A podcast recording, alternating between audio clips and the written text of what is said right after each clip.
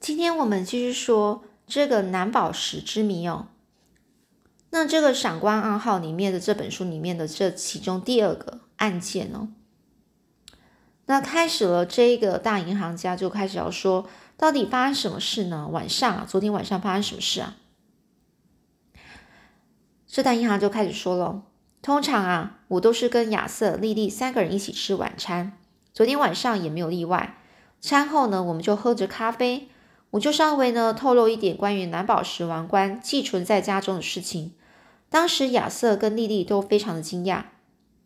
亚瑟呢，他眼睛睁很大的说：“哇，太棒了！我真想见识见识啊！老爸，你把它放在哪里呢？”在这两个人面前，大概没有保守秘密的必要吧。想到这里呢，于是我就毫不在意的说：“就放在化妆室的衣柜里。”这亚瑟就说：“那可不保险啊！”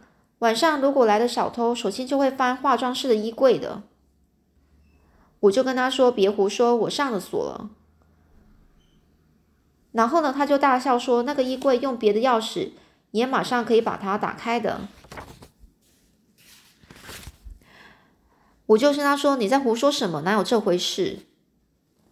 于是呢，我儿子就说：“我在小学的时候就曾经用储藏室的钥匙把那个衣柜打开过。”那时候我听得吓一跳，可是亚瑟这孩子为了引起大家的注意，每次呢，他他常常讲话都言过其实哦，就是就是讲的太夸张了。他从小就有这样的坏毛病呢，所以呢，我就在想，他可能又在胡说，想吓我吧。想到这里呢，我也就没有把他的话当做一回事。福尔摩斯呢就说：“嗯，请你等一等。”然后呢，他就福尔摩斯就看着天花板。然后想一下，接着说：“餐后送咖啡来的是谁呢？”哦，我就说：“嗯，这个大银行家就说，就是我刚才所说的露西，是那个十九岁的姑娘吗？你所说的那话，她有听到吗？”嗯，他把咖啡放在桌子上，立刻就离开，然后向走廊那边去了。当时餐厅的门是开的还是关着呢？哦，福尔摩斯就这样问。这银行家要说，好像他出去以后就把门带上了，因为我做梦也没有想到会会发生这种事，所以他出去的时候究竟有没有把门关上，实在是没有去注意啊。哦，福摩斯就问啊，即使是把门带上了，也可以站在门外的走廊上偷听的。你想，你和亚瑟的谈话有没有可能被他偷听去的呢？这银行家说，那那就很难说了。不过门是很厚的。而我们谈话声音和平常一样，并不是特别大声，恐怕听不太清楚。福尔摩斯这时候又说：“请你等一下，那个时候你有没有把蓝宝石王冠从衣柜里拿出来这件事，让亚瑟和莉莉看呢？”这这个银行家就说：“没有，因为他们年纪都很轻，一看到王冠啊，也许就会兴奋起来，朝自己的头上戴，这是不应该的事，所以我就没有。”好的，那以后呢？哦，福尔摩斯继续说，把他话中断。那之后呢？九点半过后呢，我就跟平常一样走进寝室，要准备睡觉。可是亚瑟从身后啊就跟上来，把我叫住。他就说：“老爸，有件事我想拜托你。”当我一看到他这副很尴尬的笑容，然后在那边说这件这样的一个话的时候，我就猜到是怎么一回事了。所以呢，我就不等他说明，就马上就骂骂他说。又是要钱是不是？不行，给你钱等于把钱丢进垃圾箱里。这亚瑟呢就说：“老爸，就只要两百磅就行了嘛。”我就跟他说：“什么？只要两百磅？喂，即使是一百磅、五十磅，你自己去赚看看。你要知道，就算赚一半一磅的钱啊，都是不容易的。”亚瑟就说：“这些事情呢，我又不是不知道。”于是我就跟他说：“既然知道应该好好的爱惜金钱，这个月你已经是第三次要钱了。”亚瑟就说：“哎呀，老爸，你记性真好，谁都骗不了你诶可是今天就算是这个月的最后一次吧，老爸，你就给我两百磅嘛，在你的口袋里区区两百磅总是有的。”我就跟他说：“不行，你呢是觊觊觎别人口袋里的东西，等于是扒手和窃盗的行为。”不瞒两位说，为了这件事，我们父子就开始吵起来了。这仰头看着天花板啊，把浓烟接二连三的喷上去的福尔摩斯呢，这时候好像伸长了那个侦探的触角，脸上呢是流露出一种不寻常的神色。这银行家赫尔达接连接连喝下了几口房东哈德逊太太所送来的热腾腾的红茶，然后呢喘了一口气，又说：“亚瑟虽然已经是二十五岁的人了，可是还不能了解我的心情。他听到我说。”你呢，就是觊觎别人口袋里的东西，等于是扒手和窃盗的行为。这样这句话的时候，大概就很生气了，就说：“好，既然你把我当做扒手和窃盗，那么我今晚就可能做一次窃盗，让你看看。要做就要做大的。”说着呢，这亚瑟哈脸色也变了，然后呢，掉头就向化妆室那边走去。这孩子真变坏了，想到这里，心中就感到很。有点寒心呐，不过我怕他真会做出无法无天的事。隔了不久，我特地到化妆室把那个衣柜打开，装着呢蓝宝石王冠的这个黑皮盒子啊，原封不动的放在那里。为了慎重起见，我还把黑皮盒打开检查一下，蓝宝石王冠呢是整个完卷完整无缺的，这才放心啊，把衣柜重新锁好，然后到家中巡视各处的门户。本来在就寝之前呢，都会巡视各处，都是由丽丽去做的。可是因为有国宝放在家中，所以昨天晚上我是亲自巡视各处。当我从二楼走下楼梯时，看到丽丽正在大门大厅的把这个大厅的窗户给上锁。他就说：“哎呀，叔叔你怎么还没睡啊？”说着呢，丽丽又把讨人喜欢的眼神呢看着我，哦，也就是用她讨人喜欢的眼神哦。我就跟他说，我是怕各处的门窗啊没有关好，不放心啊，才到处看看的。于是呢，丽丽就说：“是吗？那露西出去是你答应她的吗？”我就说：“我不知道啊，我晚上不会准许她外出的。”这丽丽就说：“可是她刚刚才从旁门回来的啊，奇怪，你从这里看到的吗？”“是啊，没有错啊，的确是露露西耶。”“好的，那你明天早上警告他一下。”各处的门窗都关好了吗？嗯，都关好了，这是最后一扇窗了。好的，那我们就不用再去看了。晚安了，丽丽。晚安了，叔叔。那把丽丽谈话和丽丽谈话谈话呢，永远会是我心中一种柔和的感觉。因此，我就把斥责亚瑟的事啊给忘了一干二净。到二楼寝室里换上睡衣之后，就准备就寝。可是无意中，我想起亚瑟所说的不保险啊。夜夜里如果来的小偷，首先就会去翻这个化妆室的屋柜这件事啊。然后呢，他让我无法睡，呃，无法睡着哦。这个朦胧中，不知道什么时候我睡着了，但是突然我又醒来了。刚才好像有听到什么声音呢？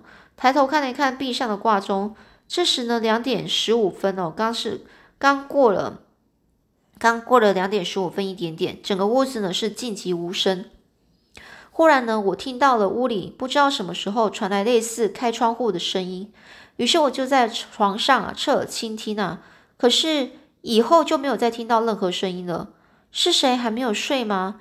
也许是打开窗子看外面有没有下雨吧，下雪吧。哦，这样想着就准备睡了。可是就在这时候，忽然听到隔壁化妆室里有脚步声，于是我立刻从床床上跳了起来，轻轻的走过去把门推开一看，啊！我暗叫了一声，立刻冲进去，没想到竟然是亚瑟。他身穿着睡袍，站在衣柜的前面，右手拿着蓝宝石王冠。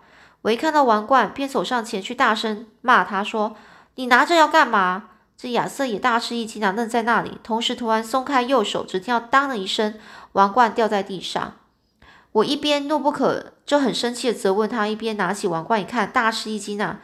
这个金签座已经被扭断了，上面少了三颗蓝宝石，这还得了啊！把蓝宝石和金签座拿出来，你放在什么地方了？于是呢，我呢就抓住亚瑟的左肩膀，一面摇着，一边继续拼拼命的生气的叫：“拿出来，马上给我拿出来！”这面色苍白亚瑟看着我的脸啊，整个扭曲的嘴，低声下气说：“拿出来，拿出来！我根本没拿，要我从什么地方拿出来嘛？”我就很生气，就说：“你还想抵赖吗？刚才王冠就在你手上，你还赖得了吗？刚才虽然在我手里，哦，这亚瑟就这样讲。于是呢，我就中断他说：‘你你敢从衣柜中偷出王冠，把蓝宝石硬挖下来。你看，这个金签座也被弄断了。这个证据都在这里，不能让你不容你不承认呢，就没办法让你不承认。少说废话，快点拿出来。亚瑟就看到我手中的王冠，就惊惊讶的叫说：“我我。”说着便又两只手捂着脸啊，低下头去。你有没有良？你有良心没有？这种行为是窃盗，要坐牢的。我说完了，我暂时就先将这个损坏的王冠啊，能就放进衣柜中，重新把锁锁好。这怎么得了呢？我差不多要发狂了，就是要生气了。他要生气。这时呢，亚瑟的男士用双手捂着脸，然后就却自言自语的说：“不是我偷的。”于是呢，我就很大声就骂他说：“你还想抵赖？你是用另另外一把相同的钥匙把衣柜打开的吧？就像你晚餐所说的那样，那还哪还有错呢？没想到你偷了东西，竟然不老实承认，你竟然落到这种程度！你这个贼！”亚瑟呢就捂着脸上的双手放下来，突然很很很狠狠的说：“贼，你冤枉我了！好，你现在这样侮辱我，我也不用再留恋这个家了，我要走。什么？离家出走？当然啦！到到这时候我也忍耐不住了。你要走尽管走吧，我一定要立刻报警，把失去的东西追回来。从现在起，我们断绝父子关系。走吧，要走马上给我走。”就算到警察署去，又能把我怎么样呢？我根本就没有拿这些宝蓝宝石。哦，那这个那时候我就很生气，说你想死不承认吗？没有这么简单。听到我们大吵大闹的声音，这时候莉莉和露西也推门进来了。这时候忽然莉莉大叫一声，便昏了过去。